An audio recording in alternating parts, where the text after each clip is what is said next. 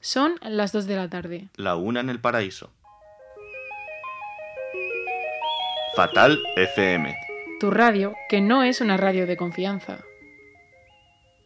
Comenzamos el repaso de estas noticias nacionales con el Festival de San Sebastián. La película rumana Blue Moon se ha hecho con la concha de oro a mejor película. Las actrices Jessica Chastain y Florefelia Hoffman se han hecho con el premio a mejor interpretación protagonista. Todo esto en la primera edición en que el galardón no se divide por géneros. La cantante internacional Aitana, conocida por su paso por Operación Triunfo, promociona un menú de McDonald's no poco calórico bajo su firma.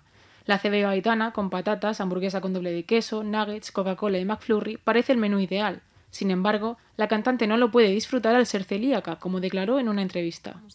De hecho, de repente, esto para la gente que no soy celíaca, me he tenido que hacer unas pruebas y todo, y soy celíaca. Entonces, pues he cambiado mucho mi alimentación en ese aspecto, pero bueno.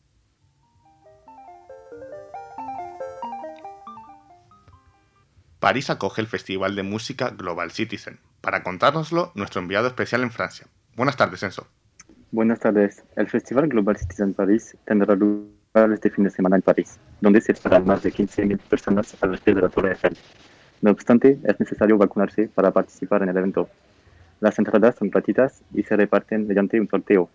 La iniciativa pretende unir a la gente para luchar contra la pobreza mundial. Aquí, en París, tendrán lugar las actuaciones de Elton John, Doja Cat, Black Eyed y Maneskin. A partir de este mes de noviembre llega el Festival de Otoño 2021 a Madrid. Por este motivo se trasladarán a la capital compañías como Pippin Tom y otros artistas internacionales.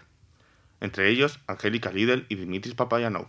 Las entradas para sus espectáculos están a la venta en la web oficial del festival y de los teatros que acogerán las actuaciones de la temporada. La Feria del Libro de Madrid se celebrará del viernes 10 de septiembre al domingo 26 del mismo mes. Este año se prevé una bajada en su afluencia a causa de la pandemia. Con las restricciones de aforo, se espera que 300.000 personas visiten las más de 300 casetas, estampa muy diferente a las 2,3 millones de personas que lo hicieron en 2019. La exposición La Máquina Madrid estará disponible del 14 de septiembre al 30 de enero en el Museo Thyssen-Bornemisza. Madrid la recibe antes de que viaje al CaixaForum de Barcelona, su próximo destino en nuestro país. El surrealismo del pintor belga llega a Madrid en diferentes formatos audiovisuales, como cuadros, fotografías y películas domésticas que componen su obra. Y cerramos con una recomendación, la artista independiente Pink Panthers, quien se hizo conocida gracias a TikTok con su primera canción, Pain.